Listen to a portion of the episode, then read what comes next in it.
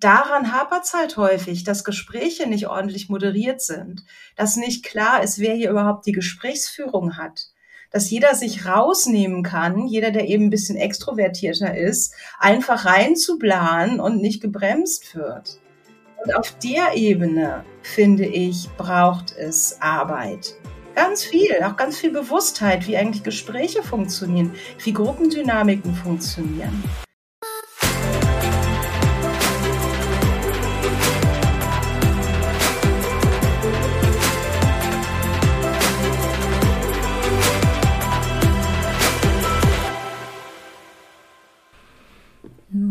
Und herzlich willkommen zum Equalate Deep Dive. Der Deep Dive ist ein neues Format, was wir im Rahmen des Equalate Podcasts eingeführt haben. Der Deep Dive hat zum Ziel, dass wir mit Expertinnen und Experten zu verschiedensten Fachthemen sprechen, die uns relevantes Wissen und Insights mitgeben können, die wir in unserem Sport-Business-Alltag anwenden können. Das können Themen wie HR, Employer Branding, Diversity and Inclusion, aber auch Themen sein wie beispielsweise das heutige, nämlich das Fachthema Stimme. Meine Gästin heute ist Anne Kühl. Anne Kühl ist ursprünglich äh, Journalistin, Diplomsprecherin und ausgebildete systemische Coachin. Sie arbeitete unter anderem schon für den NDR, ARD, ZDF, aber auch für große Unternehmen wie beispielsweise die Deutsche Post oder auch die Deutsche Bahn. Grundsätzlich wollen wir in unserem Podcast heute über die Relevanz vom Thema Stimme für unseren Arbeitsalltag zu sprechen kommen. Denn Studien zeigen, auch wenn es da ein bisschen unterschiedliche Interpretationen gibt, dass Stimme trotzdem einen extrem relevanten Anteil gemeinsam mit der Körpersprache ausmachen, neben dem, was wir eigentlich inhaltlich vermitteln wollen. Und Hand aufs Herz, wie viele von euch setzen sich denn vor einer Präsentation, egal wie klein oder wie groß sie ist, eigentlich mit dem Thema Stimme und Körpersprache auseinander im Verhältnis zu der Zeit, die ihr in die inhaltliche Auf, ja, Aufbereitung und vor allem Ausarbeitung steckt? Ich spreche mit Anne darüber, was eigentlich eine gute und damit erfolgreiche Businessstimme ausmacht und vor allem an welchen Kriterien man eigentlich eine ja, gute Stimme festmachen kann. Wir klären, warum es auch beim Thema Stimmvorbereitung genauso wichtig ist, eigentlich seine Zielgruppe zu kennen, weil je nach Zielgruppe man eventuell vielleicht auch mit einer anderen Stimme letztendlich an die Präsentation herangehen muss. Wir wollen aber natürlich möglichst praxisnah werden und äh, deshalb spreche ich mit Anne auch darüber, wie man eigentlich die Stimme im Arbeitsalltag in verschiedenen Situationen, die wir mit Sicherheit alle kennen, auch ganz konkret anwenden kann. Ich frage Anne, wie man eigentlich seine eigene authentische Stimme zum Beispiel für Pitches ähm, ja, findet, ohne dass sie irgendwie inszeniert klingt oder ohne dass wir das Gefühl haben, wir wollen jetzt einen großen Speaker oder Speakerin nachmachen, aber können das gar nicht selber mit unserer Person so transportieren. Auch kommen wir natürlich, weil das immer wieder Thema ist, auf das Thema Geschlecht und auch die Vorurteile beim Thema Stimme zwischen Frauen und Männern zu sprechen. Wir kennen es alle, es heißt immer so, ja, Frauen reden viel. Studien kommen aber allerdings eher mit überraschenden Erkenntnissen dazu zutage, die wir in diesem Podcast teilen und ähm, die aber leider trotzdem dazu führen, dass Frauen im Arbeitsleben mit Blick auch teilweise auf ihre höhere Stimmfrequenz doch mit sehr vielen Stereotypen und Vorurteilen zu kämpfen haben. Wir wollen gemeinsam der Frage nachgehen, was man eigentlich konkret dagegen tun kann und kommen eigentlich so ein bisschen weg von der Stimme und vielmehr darauf zu sprechen, dass sich grundsätzlich Gesprächsstrukturen in Meetings bei uns in unserer Arbeitswelt verändern müssen und auch hinterfragt werden müssen. Welche Rolle dabei vor allem auch Führungskräfte spielen und vor allem wie wichtig Moderation wird, vielleicht auch mit Eingehen von Remote Work, das wollen wir in dem Podcast ein bisschen stärker thematisieren. Schlussendlich gibt Anne natürlich uns auch noch ein paar Tipps, zur Situation, die wir mit Sicherheit alle kennen, nämlich beim Thema Lampenfieber vor Präsentation. Was wir da tun können und wie sie dort herangeht, das teilt sie in diesem Podcast. Deshalb viel Spaß mit dem Ecolate Deep Dive mit Anne Kühl. Dann begrüße ich herzlich im Ecolate Podcast Anne Kühl bei mir. Herzlich willkommen. Hallo Johanna, danke für die Einladung.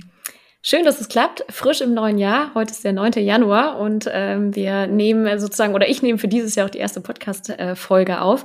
freue mich ganz besonders heute mit dir zu starten und wir uns vor allem über das Thema, äh, ja, was mit dem Podcast zu tun hat, nämlich über Stimme zu unterhalten. Und ähm, ja, ich starte in meinen Podcast immer rein mit so drei kleinen Kurzfragen und würde dich bitten, spontan, kurz und knapp die zu beantworten. Bist du bereit? Ja. ja.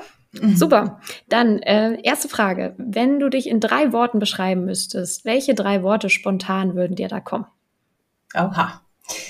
Also, ähm, neugierig, klug und abenteuerlustig. Mhm. Vielen Dank.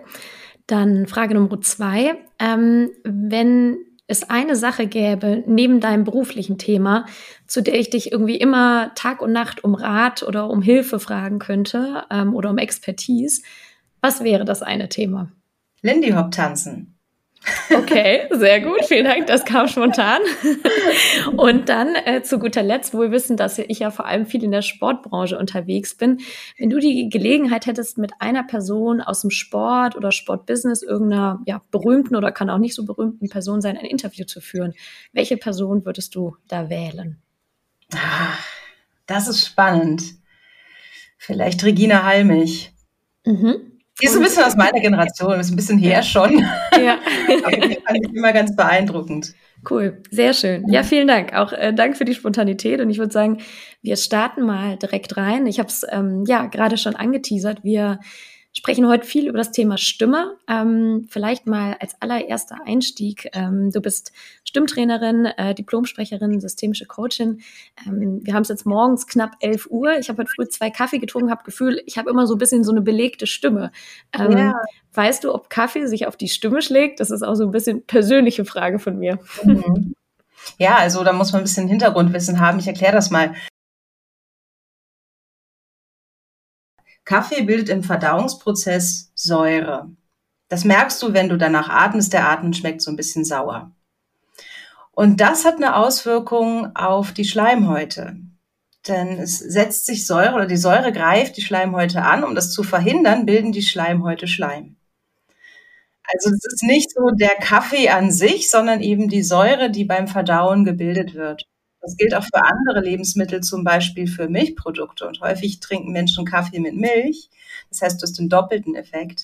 Sehr gut. Ja, dann äh, Tipp an alle da draußen und äh, mir eingeschlossen, weil ich tatsächlich merke, meine Stimme ist ein bisschen belegt. Also falls ich mich gleich räuspere, schalte ich zwischendurch mal auf Mute und ähm, dann starten wir direkt mal rein. Ähm, ich habe es gerade schon gesagt, du bist ähm, Diplomsprecherin, du bist ähm, Stimmtrainerin, ähm, Journalistin, aber eben auch systemische Coachin und ähm, jetzt seit einiger Zeit selbstständig. Du arbeitest unter anderem für viele ja, bekannte Sender, ARD, ZDF, ähm, aber auch große Unternehmen wie die Deutsche Post und ähm, ja, gibst äh, Stimmtraining unter anderem für, für TagesschausprecherInnen.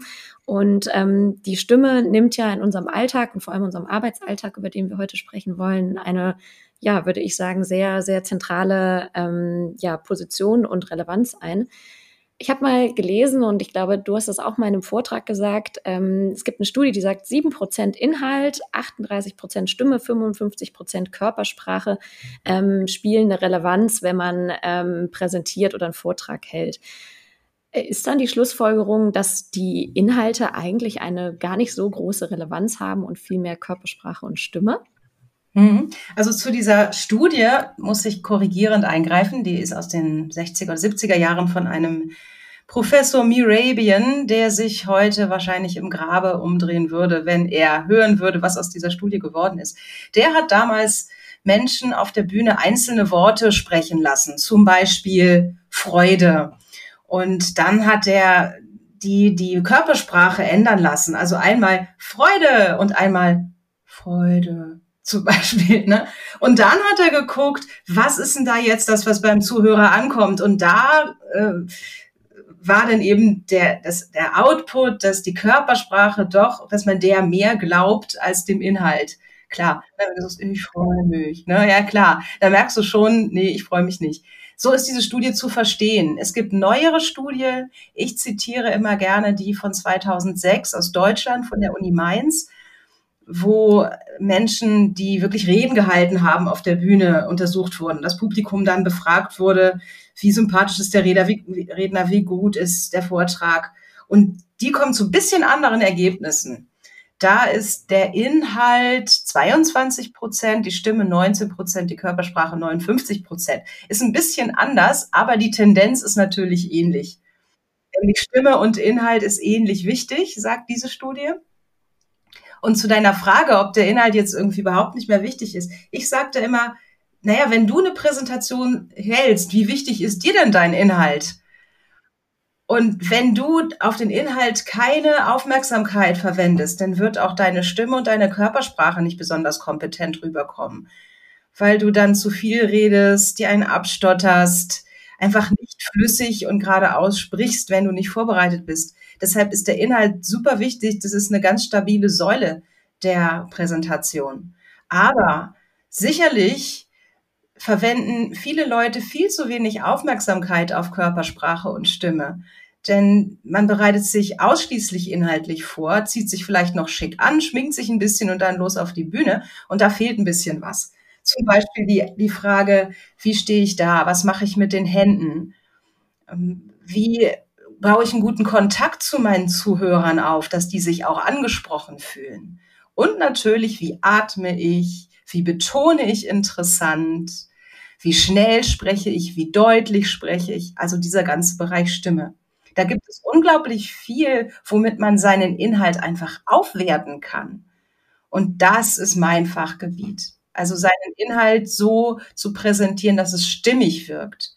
Nicht der Inhalt abgew abgewertet wird durch eine mangelhafte Präsentation. Mhm. Das passiert sehr häufig. Wir kommen, also genau, ich würde gerne mit dir nachher auch nochmal so ein bisschen drauf zu sprechen kommen, wie kann man die Stimme bewusst einsetzen? Gibt es vielleicht auch Tipps und Tricks? Und gerade wenn man in, wir, wir haben viele Leute, die uns dazuhören, die mit Sicherheit arbeiten, sprich in Präsentationssituationen agieren, ähm, wo du sicherlich ganz viel mit reingeben kannst. Mit Blick vielleicht nochmal auch so die Relevanz, was du gerade schon angesprochen hast mit der Stimme in unserem, in unserem Arbeitsalltag. Ähm, du sagst, ne, es spielt eine große Rolle auch für das, wie wir es transportieren, die Inhalte, die wir ähm, vorbereitet haben oder die wir jemandem mitgeben wollen. Ähm, was würdest du sagen oder kann man das sagen? Was macht eine gute und damit auch erfolgreiche Stimme aus? Du hast ein Buch geschrieben, wo, glaube ich, im ersten Kapitel es heißt, äh, wer spricht, der bleibt, Erfolgsfaktor Stimme. Ähm, mhm. Ähm, gibt es irgendwie konkrete Kriterien, wo man sagen kann, das ist eine gute Stimme oder das macht eine gute Stimme aus? Ja, also, es ist natürlich super subjektiv.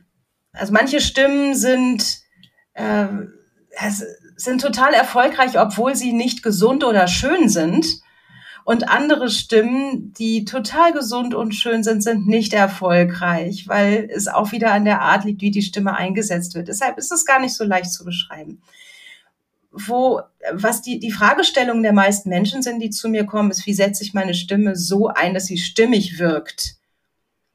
Und da muss man erstmal gucken, zum Beispiel ist die Stimme eigentlich in der richtigen Lage oder hat die Person sich ein falsches Sprech- oder Atemmuster angewöhnt, was die Stimme schwächt. Sehr häufig ist eine falsche Atmung. Ich habe meine Studie gelesen, ohne jetzt zu wissen, wie belastbar die ist, dass 70 Prozent der Erwachsenen falsch atmen. Was auch immer das bedeutet. Meistens bedeutet das in unserer Kultur, dass die Menschen einen zu festen Bauch haben weil das auch der Mode entspricht, den Bauch einzuziehen oder enge Kleidung zu tragen. Schön Bauchmuskeln antrainiert, dann ist der Bauch angespannt, was dazu führt, dass sich das Zwerchfell nicht gut bewegen kann. Das ist unser Hauptatemmuskel, der sich normalerweise beim Einatmen in den Bauchraum hinab senkt, wodurch Luft in die Lunge gesogen wird und beim Ausatmen wieder hebt, da wird die Luft rausgedrückt. Wenn der Bauch aber fest ist, dann kann sich das Zwerchfell nur minimal bewegen. Das führt dazu, dass die meisten Menschen mit dem Brustkorb atmen, also tief in den Brustkorb ein. So, dabei heben sich die Schultern und dann wieder aus und da hört man diesen Atem. Den Atem hört man normalerweise nicht, wenn man mit dem Zwerchfell atmet. Dann ist der Atem meistens geräuschlos. Und wenn die Menschen aber den Bauch fest haben und in den Brustkorb atmen, dann kommt diese Schnappatmung häufig. Und das führt häufig zu einem total ungünstigen Stimmmuster. Die Folge kann sein, dass die Stimme zu hoch wird, dass sie unter Druck gerät, gepresst wird und man entsprechend auch nicht so ernst genommen wird, weil man nimmt wahr, dass die Person irgendwie unter Druck ist. Und das macht sie unsouverän. Und egal, was du sagst, mit so einem Sprechmuster verlierst du Punkte. Das ist schade. Und es ist eigentlich auch relativ einfach lösbar. Aber viele Menschen, gerade Frauen, leiden lange unter sowas und sie wissen überhaupt nicht, was sie tun können. Und dann geht es zum Beispiel darum, am Bauch zu arbeiten. In, nicht im Sinne von Training und Abnehmen, sondern in den Bauch zu atmen, das Zwerchfell zu nutzen, die Bauchmuskulatur zu nutzen, um einen schönen, soliden Bass in der Stimme herzustellen. Würdest du denn sagen, dass, ähm, also wenn ich so dran denke, ähm, dass man durchaus ja Personen hat, denen man lieber zuhört und denen man nicht so gerne zuhört. Ähm, mhm. Ich kenne das zum Beispiel aus dem Podcast ganz extrem, dass es Menschen gibt, wo ich sage, boah, ich, den Inhalt finde ich interessant, aber ich kann dieser Person einfach nicht zuhören. Ähm, also abgesehen von dem Faktor, was du gerade sagtest, dass man Menschen vielleicht anmerkt, wenn sie unter Druck sprechen und dementsprechend das ähm, ja auch bei dem Gegenüber ankommt, gibt es ähm, Stimmen, Stimmlagen oder Menschen, wo man sagt, die haben eine besonders gute Stimmlage oder eine besonders gute Podcast-Stimme, ähm, mhm. die einfach grundsätzlich bei uns in unserer Gesellschaft besser ankommt und welche, die schlechter ankommt. Ähm, hast du da Erfahrungswerte? Ja, es gibt ja Moden. Ne? Also es, gerade so im Bereich Podcast, das hören Leute viel im Kopfhörer oder auch in ruhigeren Momenten. Da ist es zum Beispiel ganz gut, eher eine ruhigere Stimme zu haben. Also mhm. ich zum Beispiel kann keine Podcasts hören, wo die Menschen so auf 80er Jahre Show, Radiomoderator machen und so, hey, hallo, so cool, dass du wieder dabei bist. So, und das, äh, nee, will ich nicht in meiner Freizeit. Ja. Aber das ist auch Geschmackssache, andere stehen drauf. Also da mhm. muss man auch wieder seine Zielgruppe finden. Und was, was erwartet die Zielgruppe? Und also ich komme ja vom Radio. Ich habe ursprünglich meine Radioausbildung gemacht vor 20 Jahren. Und da hat man immer geguckt, in welcher Situation hören die HörerInnen eigentlich zu. Sind die im Wohnzimmer, sind die im Auto, also im Radio ist es eben meistens so. Und da muss man gucken, dass man die da nicht stört, sondern so sich schön in dieses Erleben, was die gerade haben, einfügt. Das war bei unserem Radiosender damals so. Und bei anderen Radiosendern, die machen viel mehr Party und die gehen davon aus, dass Leute vielleicht auch mal, also dass sie einfach jünger sind, andere Hörgewohnheiten haben und dann sprechen die auch ein bisschen lebendiger mhm. vielleicht. Mhm. Heißt aber auch, wenn wir mal auf den Arbeitskontext zurückkommen, dass ähm, wenn ich weiß, ich halte eine Präsentation vor einer bestimmten Gruppe, dass es neben meiner eigenen Vorbereitung grundsätzlich mit Stimme, Körpersprache, aber natürlich auch Inhalten dann, wenn ich dich richtig verstehe, auch Sinn macht, genau zu wissen, wer ist meine Zielgruppe und eventuell oh. zu überlegen, seine Stimme dementsprechend anzupassen. Ist das richtig? Also du, du trainierst ja, ja, zum Beispiel auch äh, TagesschausprecherInnen. Äh, macht man sich da sozusagen auch Gedanken, wer hört sich das an oder wer schaut sich ja. das an? Total. Also erstmal dazu mache ich nicht mehr, ne? habe ich einige Jahre gemacht. Jetzt bin ich fast nur noch in der Wirtschaft tätig. Ähm, ja, also nach Tag, Tagesschau sprechen ist nochmal was ganz anderes. Da braucht die Stimme nochmal ganz andere Qualitäten als im Podcast, es viel weniger Unterhaltung ist, nur Informationen. Ich habe in meinem Buch Deine Stimme, deine Power, habe ich ein Kapitel über ähm, Personal Branding und Stimme. Und da geht es auch darum, da erzähle ich ein Beispiel von einem jungen Menschen, der einen YouTube-Kanal hat, mit dem ich gearbeitet habe und der als Vorbild große amerikanische Speaker hatte, Tony Robbins und Gary Vee. Und die haben halt ganz viel vor großen Hallen gesprochen oder sprechen immer wieder vor riesigen Hallen. Und die haben ganz andere Stimmen, als du im Podcast brauchst. Und wenn man sich die anguckt, die haben einfach abgesehen davon, dass sie total kaputte Stimmen haben, die beiden Herren, äh, müssen die viel mehr Energie vermitteln ihrer Stimme, weil sie auf einer riesigen Bühne stehen. Mhm. Und bei, Podca bei Podcast hören ist viel mehr Intimität gefragt. Es gibt zum Beispiel einen Effekt, den man nutzen kann mit dem Mikrofon. Das ist der Nahbesprechungseffekt. Ich kann das mal vormachen. So, guten Abend. Schön, dass ihr alle zuhört. So, jetzt bin ich so ganz nah am Mikrofon. Und das ist eine schöne Podcast-Stimme. Das heißt, es geht wirklich darum, sich vorher auch Gedanken zu machen, ob jetzt Podcast oder natürlich auch in, in Real Life, wenn man eine Präsentation hält, wer sitzt auf der anderen Seite, ähm, mit welcher ich nenne es jetzt mal Tonalität und Stimme, möchte man mhm. die Leute auch abholen. Sprich, das, was du gerade als Beispiel gemacht hast, macht vielleicht bei einer, ähm, weiß ich nicht, Business-Strategie-Präsentation vor Management Board, wäre wahrscheinlich nicht ganz so angebracht, gehe ich ja, mal genau. davon aus, richtig? Mhm. mhm. Die Stimme ist immer situativ. Du hast immer in jeder Situation, wo du sprichst, hast du eine Haltung. Also zum Beispiel Professionalität oder jetzt bei diesem Beispiel ist es Intimität und Nähe, die ich möchte möchte ich beim Board nicht. Ja, meistens nicht. Deshalb, ja, vielleicht nicht. deshalb frage ich also, in meinem Training, wenn ich ein Rhetoriktraining mache oder ein Stimmtraining, dann frage ich mich immer, was ist dein Ziel? Äh, was möchtest du vermitteln? Wer möchtest du sein in dem Moment? Was ist deine Rolle? Welche mhm. Erwartungen musst du auch erfüllen? Mhm. Und danach richtet sich die Stimme und die kommt dann sozusagen automatisch hinterher. Also wenn ich ganz klar bin darüber, was ich beim Zuhörer auslösen möchte, dann richtet sich die Stimme automatisch danach. Mhm. Wenn wir mal so ein bisschen, was ich eingangs auch sagte, ja auf das Thema ähm, der Einsatz der Stimme im Arbeitsalltag konkret zu sprechen kommen. Man, wir mhm. kennen das ja alle, ähm, mittlerweile zwar viel auch remote, aber für ja auch früher auch viel zum Beispiel so Company-Präsentationen an der Weihnachtsfeier oder von einem großen Publikum. Ich finde, eine Präsentation ist immer so eine Mischung aus, es muss ja Authentizität Realität da sein und es muss, oder teilweise ist es aber trotzdem auch irgendwie inszeniert, weil es auch, mhm. wie du schon sagst, ja auch Sinn macht, sich zu überlegen, wie, wie kommt man rüber. Und mhm. mal angenommen, wir sind irgendwie bei einem Kunden, bei einer Kundin, haben da irgendwie einen großen Pitch. Ähm, da habe ich oft das Gefühl so, okay, da gab es dann Menschen, wo ich dachte, Mensch, die reden richtig toll, die können das richtig gut rüberbringen und ähm, verkaufen das richtig gut. Wenn ich das jetzt aber nachmachen würde, genau in der Art, würde das irgendwie albern klingen, passt nicht zu mir oder würde gar nicht so rüberkommen. Ähm, wie kann ich, ähm, ich glaube, du sprichst ja auch so ein bisschen von der authentischen oder meine eigene authentische Stimme finden, wo mhm. ich mich zum einen wohlfühle, aber wo ich trotzdem schaffe, dann ja mein Gegenüber, wenn wir jetzt mal zum Beispiel diese Pitch-Situation nehmen, trotzdem richtig zu adressieren und auch richtig abzuholen. Hast du da Tipps dafür? Ja, also es ist so ein bisschen so wie, vielleicht kannst du dich erinnern an die Zeit, wo du in dein Berufsleben gestartet bist, wo du zum ersten Mal Businesskleidung getragen hast. Ne, vielleicht hast du am Anfang nicht ganz das Richtige gefunden für dich und hast irgendwie vielleicht einen Hosenanzug. Ich habe damals irgendeinen furchtbaren Hosenanzug. Da gab es so Zweiteiler, die möchte man nicht mehr sehen. Die kommen hoffentlich auch nie wieder in Mode. Ne, so, und dann hat man halt so ein bisschen ausprobiert, was, welche Repräsentanz passt denn zu mir? Welche Kleidung passt denn am besten zu mir? Und das ist ein Prozess der dauert so ein bisschen. Und irgendwann hat man es dann gefunden und dann fühlt man sich authentisch und kann sich damit auch selbstbewusst vor Menschen stehen, stellen. Und so ist es mit der Stimme auch.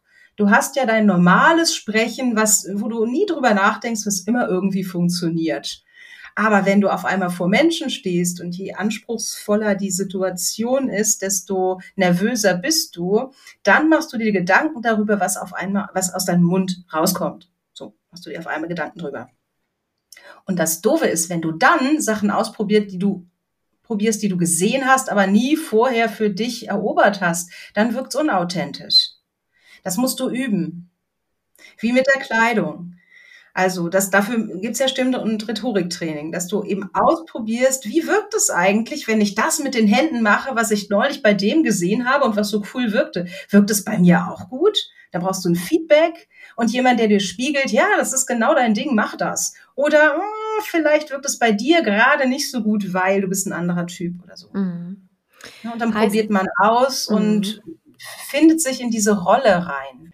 Und das kann durchaus jeder lernen. Voll. Und ich denke auch, was mir schon mal aufgefallen ist, das habe ich mir auch noch mal notiert, es gibt so Situationen, da habe ich das Gefühl, da lenkt die Stimme von der Präsentation ab, ähm, wo man die Situation kennt, wo man eigentlich sagt, Mensch, weiß ich, bei einer Konferenz, das Thema klang total gut, ich setze mich in diesen Vortrag rein, ähm, da wird auch was an der, an der Wand irgendwie gezeigt und die Person hat irgendwie eine Stimme, wo man vielleicht gar nicht unbedingt sagen kann, was einen irgendwie triggert, aber dass man nicht in der Lage ist zuzuhören. Ähm, ja. Ist das persönlicher Gusto oder ist das was, wo du sagen kannst, Mensch, da hat jemand dann vielleicht ja wirklich fehlgegriffen, was Übung angeht, oder es hat halt einfach irgendwie nicht zueinander gepasst, Stichwort Authentizität. Hm.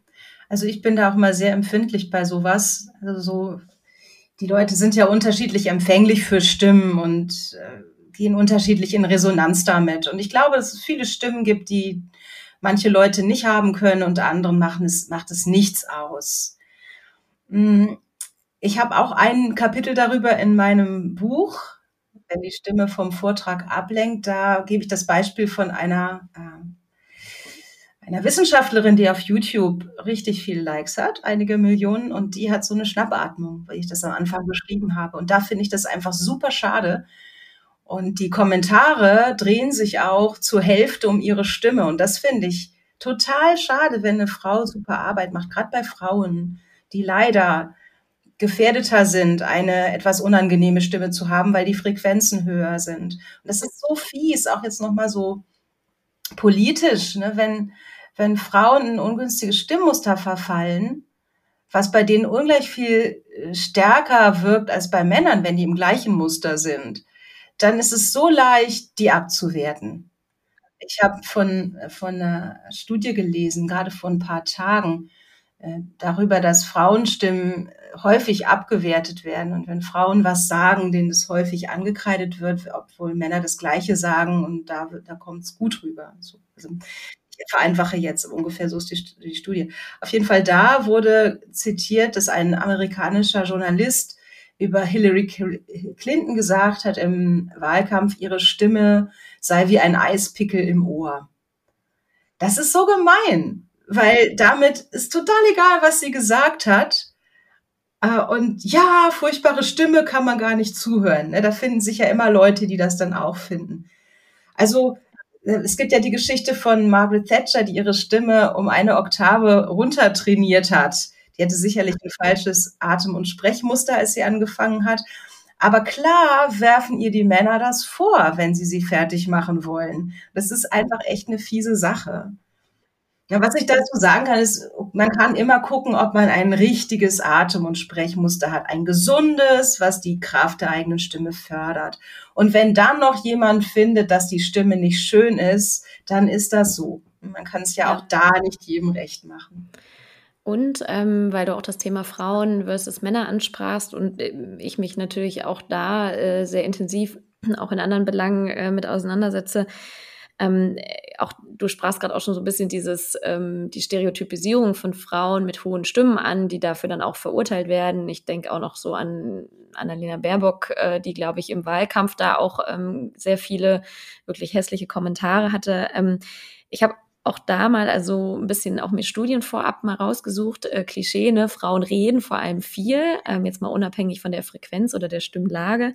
Tatsächlich äh, zeigen Studien ähm, das Gegenteil, beziehungsweise die Studien, die ich gefunden habe, ähm, zeigen zum einen erstmal, was so die alltägliche Geschwätzigkeit angeht, eine Studie aus 2007, die erstmal keinerlei geschlechterspezifische Unterschiede in der Anzahl von Worten am Tag zwischen Männern und Frauen festgestellt hat. Also mhm. es gab hm. Menschen, die haben besonders wenig und welche besonders viel geredet, aber das war nicht geschlechtsspezifisch, sondern das war halt einfach, äh, ich sag mal, Veranlagung oder unterschiedliche ähm, Type. Im Durchschnitt kamen sie, glaube ich, auf knapp 16.000 Wörter am Tag, wo es knapp 500 Wörter Unterschied zwischen Männern und Frauen gab.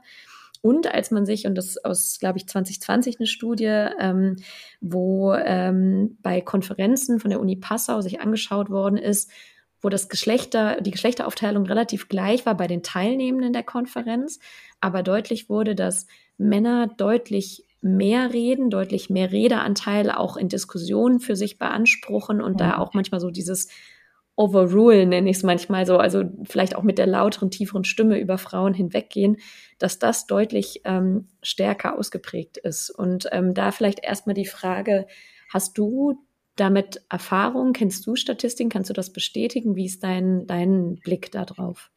Ich kann das bestätigen. Also wie gesagt, diesen, diesen Artikel habe ich wirklich vor ein paar Tagen erst gelesen, der mhm. kam in der Schweizer Zeitung raus. Und ich kann das ja noch mal versuchen, ein bisschen genauer zu sagen. Also was ich gelesen habe, ist, dass wenn Männer mehr reden, also auch mehr als nötig, dann erhöht das deren Status im Ansehen. Und wenn Frauen mehr reden als nötig, dann vermindert das den Status. Mhm. Das ist ja Konvention. Und da arbeiten wir alle hart dran. Korrekt. Ich wollte sagen, viel Angewohnheit, also gesellschaftliche Prägung und vor allem vielleicht äh, ergänzend dazu, vor allem im Arbeitskontext betrifft es das, glaube ja. ich, ne? dass wenn Männer viel reden, dass er als stark, er nimmt sich die Macht, er hat Autorität und das sind ja wieder, wie wir alle wissen, auch Eigenschaften zum Teil, die männlich konnotiert sind, leider, weil es so auch lange gelernt ist und auch so, sage ich mal, aktuell noch in unserer Wirtschaft ist, versus Frauen, die, wenn sie viel reden im, im Business-Kontext oder in Talkshows, eher von allen Parteien auch tendenziell eher abgewertet werden. Ne? Ja. Mhm. Ja, da ist noch viel zu tun. Würdest du, also hast du Tipps ganz konkret? Ich weiß es aus meinem Sportbusiness-Umfeld, dass Frauen genau da in Teammeetings Probleme haben, wenn sie vielleicht auch die einzige Frau sind, ähm, versus äh, sehr viele Männer gerade was dieses, äh, ja, dass die Stimme der anderen übereinrollt, dass man nicht zu Wort kommt. Hast du ganz konkret Tipps, was man da als Frau oder natürlich auch als Mann, wenn man nicht so viel spricht, tun kann, um da trotzdem Gehör oder auch Stimme zu finden? Ja, Also ich würde mal die persönliche Kampfebene verlassen. Man kann natürlich immer sagen, okay, dann musst du einfach besser auf den Punkt kommen und du musst dies und du musst das und so weiter. Das ist vielleicht gar nicht mehr der Weg, der zum Erfolg führt, sondern ich glaube, da braucht es einfach ein, ein systemisches, eine systemische Herangehensweise, dass mal die Gesprächsstrukturen hinterfragt werden. Ich mache in Rhetorikseminaren häufig Debatten, wo es ganz klare Regeln gibt, wer wann dran ist und wer mhm. lange, wer wie lange reden darf. So sind ja auch unsere Parlamente organisiert, damit das eben nicht passiert, dass äh, Männer und Frauen unterschiedlich gewertet werden. Und häufig berichten die Teilnehmenden der Debatte danach so, oh, das war so angenehm, mal ausreden zu können und zu wissen, wann ich dran bin. Und so eine schöne Atmosphäre. Und daran hapert es halt häufig, dass Gespräche nicht ordentlich moderiert sind, dass nicht klar ist, wer hier überhaupt die Gesprächsführung hat, dass jeder sich rausnehmen kann, jeder, der eben ein bisschen extrovertierter ist, einfach reinzublahen und nicht gebremst wird. Mhm. Und auf der Ebene, finde ich, braucht es Arbeit. Ganz mhm. viel, auch ganz viel Bewusstheit, wie eigentlich Gespräche funktionieren, wie Gruppendynamiken funktionieren. Es wird ja so durch diese agile Schiene häufig aufgefangen, das ist ja ganz gut. Aber ich glaube, da könnten auch Führungskräfte ganz viel machen, wenn sie zum Beispiel GesprächsführerInnen einsetzen, GesprächsleiterInnen. Ich habe eine Studie gelesen mal, dass ab fünf Personen es eine ganz klare äh, Gesprächsführungsrolle braucht. Unter fünf Personen oder einschließlich fünf Personen, glaube ich, kann man kann sich das Gespräch selber managen. Also hat jeder noch eine Chance durchzukommen. Aber wenn es mehr als fünf Personen sind, wird das schwierig. Da fallen immer Einzelne hinten runter mit ihren Meinungen. Das liegt an der Dynamik. Und dann braucht es eigentlich immer eine klare Gesprächsführung. Mhm. Und es ist ganz interessant, also ich hätte auch genau den Aspekt mit reingebracht, nämlich dass das bedeutet, dass Führungskräfte heutzutage ja und von Hybrid- oder Remote-Meetings äh, erstmal das noch ganz außen vor, das ist ja nochmal ein weiteres Thema, was dazu kommt, aber viel stärker in die Rolle des Moderators, der Moderatorin kommen, beziehungsweise mhm. die Verantwortung haben, darauf zu achten und, und das kann ich auch gerne in den Show Notes mal verlinken, ich habe tatsächlich dieses Wochenende eine Studie im Harvard Business Review gelesen, die sich ähm, sehr analytisch über eine Langzeitstudie, über verschiedene Branchen, Unternehmen ähm, damit befasst hat, aufzunehmen, äh, wie Teams kommunizieren, sowohl in Interaktion, aber auch wer wie viel spricht. Und ähm, da wurde kein bisschen auf den Inhalt geguckt. Es waren unterschiedlichste Branchen von Callcenter bis Bank. Und mhm. was da rauskam, dass die High-Performance-Teams, also die, die besonders erfolgreich waren, ein ausgeglichenes Verhältnis von Kommunikation hatten. Also sprich, dass ungefähr die Menschen miteinander, egal welche Ebene, relativ gleich viel Redeanteile hatten, relativ viel gleich engaged waren, wie Sie davon sprechen. Und das für mich eigentlich nochmal ein bekräftigender Faktor ist, was du eigentlich ansprachst, nämlich egal ob jetzt Mann, Frau, aber dass es für Teams und damit am Ende auch für Effizienz von Teams halt besser ist natürlich auch, wenn alle zu Wort kommen, was erstmal sehr logisch ist, würde ich sagen, ne? als wenn mhm. einer redet oder eine und die anderen halt nur zuhören. Ja, und auch wie dann mit den Meinungen umgegangen wird. Mhm. Also, dass man sich einfach auch bewusst ist, dass in einer Runde, die überwiegend aus Männern besteht, die Gefahr besteht, dass Meinungen oder Ideen von Frauen eher abgewertet werden. Mhm. Da braucht es ganz viel Bewusstheit über so unterbewusste äh, Prozesse, die da passieren. Ne? Ja, und aus meiner Sicht dann auch wieder Kommunikation ähm, dahingehend, dass wenn dadurch eine gewisse Diskriminierung, Ausschluss oder Exklusion passiert, weil dann vielleicht unterschiedlich genervte Reaktionen von Personen kommen, dass auch da, finde ich, nicht nur die Führungskraft, sondern auch die TeammitgliederInnen eigentlich die Aufgabe haben, aufzustehen und zu sagen, das ist nicht in Ordnung, sondern ne, die Person hat genauso äh, einen gleichen Redeanteil möglich wie die andere. Mhm. Also so diesen eigenen Biases, was es ja zum Teil auch einfach ist, unbewusst ja. da auch entgegenzutreten. Mhm. Ich würde gern auch unabhängig dieser Geschlechtsthematik gerne noch auf ein Thema auch zum Ende mit dir noch kurz zu sprechen kommen, nämlich wenn es um das Thema Präsentation geht, haben ja sehr viele auch mit sehr viel Nervosität zu kämpfen. Also das eine ist ja, man kann eine gute Stimme haben und vielleicht auch gut präsentieren können. Und trotzdem haben Personen so extrem Lampenfieber, dass es sie komplett aus dem Konzept bringt und auch ihre Stimme beeinflusst. Ähm, hast du ganz konkret Tipps, was man tun kann, ähm, wenn man gerade mit viel Lampenfieber zu kämpfen hat, wie man seine Stimme auch möglichst gut, solide und fest äh, vorbereiten kann. Von Übungen bis vielleicht auch Strategien, die du so auf Lage hast. Mhm. Ja, hier vielleicht drei Ideen. Mhm. Also, erstmal ist für viele Leute Lampenfieber na, ein unangenehmes Gefühl, was weggeht, wenn man übt. Und das liegt daran, dass ich habe das häufig, KlientInnen von mir denken, man müsste das einfach können und bei den anderen sieht es so einfach aus und bei mir fühlt sich das so schwer an. Also ist bei mir was nicht in Ordnung, ich habe so Lampenfieber.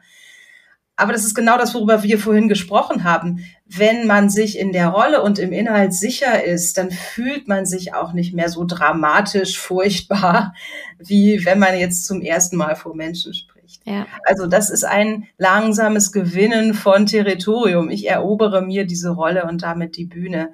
Das heißt, es kann mit der Zeit besser werden. Das Zweite ist, dass Lampenfieber häufig auch ein Symptom von einem sozialen Schmerz, mhm. Trauma mhm. ist.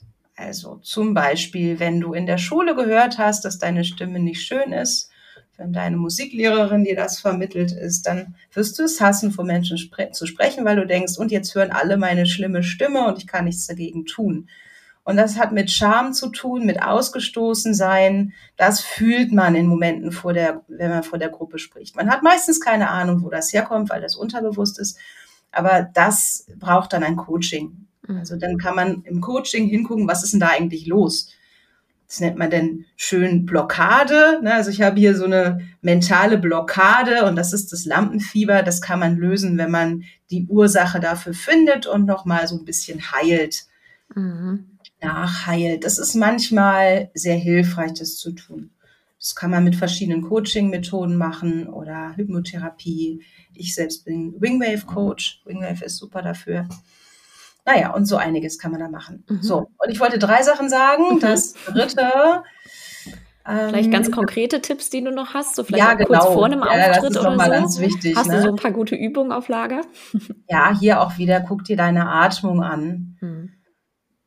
Das kennen ja viele, die sich durch Sport mit der Atmung befassen, dass der, die Atmung mit dem vegetativen Nervensystem unmittelbar zusammenhängt. Wenn du zum Beispiel viel in den oberen Brustkorb atmest, also dieses so, und dann hast du eher ähm, Kontakt mit dem sympathischen Teil des Nervensystems, also mit dem Sympathikus, der dich in den Kampfmodus bringt. Mhm. Also dann kannst du äh, super leisten, bist stark, kannst schnell laufen und so weiter. Und das ist so, wenn du Sport machst, ist das eine gute Idee, auch den ganzen Lungenraum zu nutzen zum Atmen. Beim Sprechen nicht. Im Sprechen, äh, also wenn du, wenn du campst oder flüchtest, dann sprichst du nicht. Dafür ist der Körper nicht gemacht. Deshalb solltest du nicht im Kampfmodus sein. Deshalb atmest du mit dem Zwerchfell, wenn du sprechen möchtest, also in den Bauch. Mhm. Und wenn du Lampenfieber hast und nervös bist, dann kannst du einfach mal eine Minute einfach angelehnt sitzen, die Augen schließen, die Hände auf den Bauch legen und beobachten, wie sich die Bauchdecke wölbt, wenn du einatmest und wieder ein bisschen flacher wird, wenn du ausatmest. Ja. Und wenn du das ein, zwei Minuten machst, dann geht es dir schon besser. Das Blöde ist, du kannst dich nicht wirklich ablenken in dem Moment. Also wenn du Lampenfieber hast, dann bist du vielleicht eher bemüht, irgendwas zu machen, damit du das nicht fühlst. Wenn du nur sitzt und atmest, dann fühlst du. Deshalb ist es gut, wenn du gleichzeitig sagst, das ist jetzt so, das ist nicht schlimm, ich kann trotzdem reden. So, und das ist das Dritte, was ich sagen wollte. Ja. Ist mir wieder eingefallen. Dass das von außen nicht so sichtbar ist, wie es sich von innen anfühlt, meistens. Das heißt, ja. weiß, ich kann ja trotzdem reden, auch wenn es sich jetzt nicht so toll anfühlt, das ist nicht so wichtig. Ich sage das und was ich damit erreichen möchte, mein Ziel ist wichtig.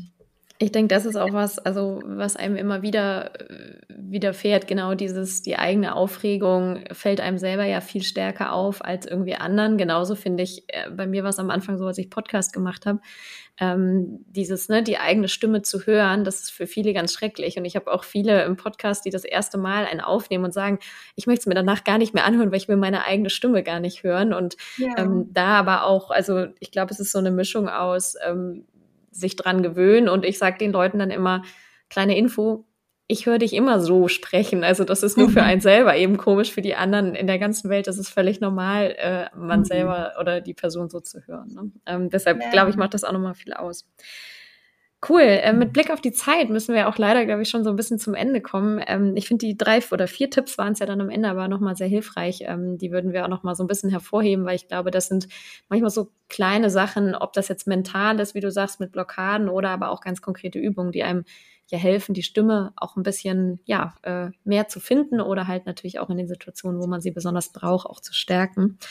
Ähm, abschließend hast du natürlich trotzdem immer die Möglichkeit, das mache ich immer so, äh, noch ein paar Worte zu sagen, äh, ob zum Thema Stimme oder grundsätzlich und ähm, würde damit dann auch das Ende für die heutige Episode einläuten. Ja, vielen Dank. Ja, ich würde gerne noch mal auf mein Buch hinweisen. Deine Stimme, deine Power, klar sprechen und Gehör finden. Das ist wirklich voll von Erfahrungsberichten und Übungen, für die eigene Stimme und auch die Rhetorik, zum Beispiel wenn du im Podcast oder im Video sprichst. Und ich habe ähm, im Juli mal wieder mein Herz-Retreat, das nenne ich so, weil ich es liebe. Das heißt ähm, Sound of Life, entdecke deine Stimme. Das ist vom 6. bis 9. Juli und wir fahren da ins Wendland für vier Tage. Und wer seine Stimme noch nicht so gut kennt, und vielleicht auch nicht so gerne mag, der ist da richtig. Weil jeder, der mitmacht, erlebt, was die eigene Stimme für ein Schatz ist und wie schön sie ist, wenn man sie, wenn man sie gut benutzt und gut behandelt. Und da lernt man einfach viele praktische Übungen und auch Handwerkszeug für das Sprechen vor Menschen. Perfekt. Vielen lieben Dank. Äh, wir verlinken das natürlich auch nochmal in den Show Notes. Äh, ist, glaube ich, sowieso leichter. Dann äh, hat man da nochmal direkten Zugriff. Das heißt, für alle, die sich intensiver damit auseinandersetzen wollen, können das gern tun.